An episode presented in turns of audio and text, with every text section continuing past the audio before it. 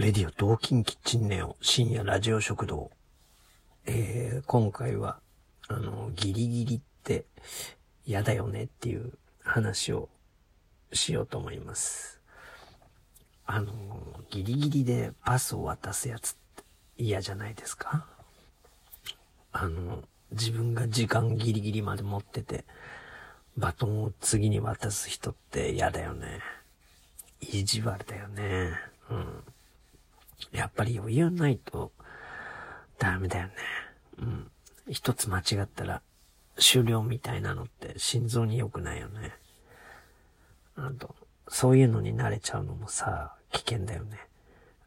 どんどんどんどんギリギリになっていくしね。できてるつもりかもしれないけど、やっぱりパフォーマンスは落ちてると思うんだよね。うん。まあ、この世はギリギリだらけなんだろうな。うん。だから、心に余裕がなくなっていくんだろうな。うん。ギリギリをね、楽しめる人っていうのもいるんだろうな。うん。そういう人は、この現代にあってそうだよね。うん。まあ、締め切りって、ね、デッドラインって必要だけどね。うん。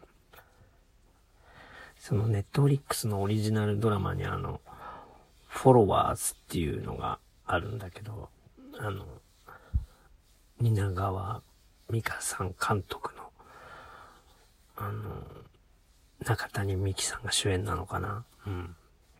あの、池田エライザと、夏木マリと、コムアイと、浅野忠信と、板谷由香と、金子信明と、あと、八代明とかが出てるんですけど、あの、このドラマでもあの、ギリギリ、あの、締め切りに間に合わないっていうシーンがあんだよね。あの、池田エライザが、あの、動画を作って、動画に出て、それを、あの、なんだっけ、そういう動画のコンテストみたいなのをギリギリにアップロードするんだけど、それが結局間に合わないっていうシーンがあるんだけど、それではなんかほんと、ドキドキするし、ああ、嫌だなって思うんだよね。うん。やっぱり余裕がないとダメだよね。うん。